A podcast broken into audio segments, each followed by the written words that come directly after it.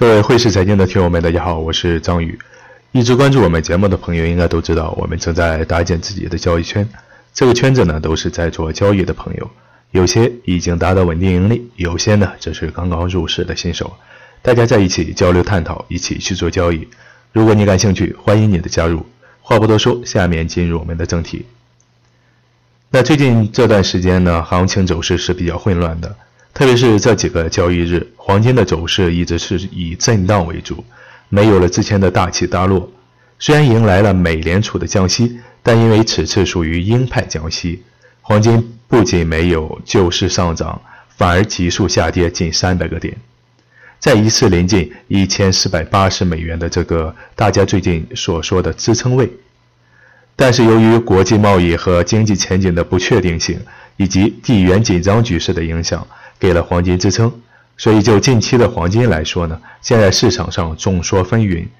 但不管是别人如何去判断这个市场，我想各位坚持自己的看法的同时呢，在这段时间不算明确的这个时候，谨慎交易总是没有错的。那后期的操作需要将注意力放在以下几个方面，首先还是要关注美联储对于降息周期的观点。真正进入降息周期的话，美元不可能是这个状态，但也不排除这是周期的开始阶段。第二点，经合组织对于全球经济增长预期有所下调，声称国际贸易紧张局势已经让全球增长降至十年来的新低。后期如果局势紧张的状态有所好转，可能短时间还会施压黄金；反之呢，黄金的跌势有限。第三点需要注意的是，针对沙特石油设施袭击后的延续事件，以及美伊紧张局势的发展情况，可能也会导致部分避险情绪的增加。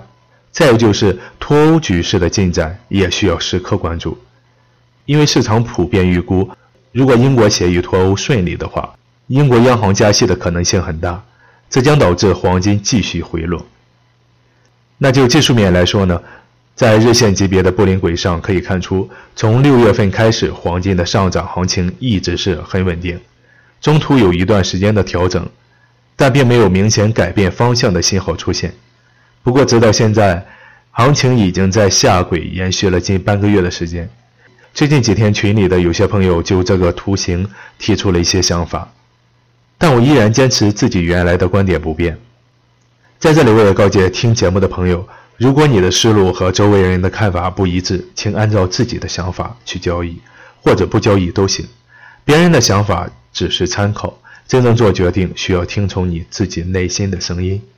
在成为一名优秀的交易员的路上，切记不能人云亦云。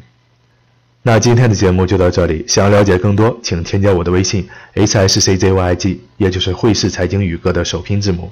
感谢大家的收听，下期节目再见。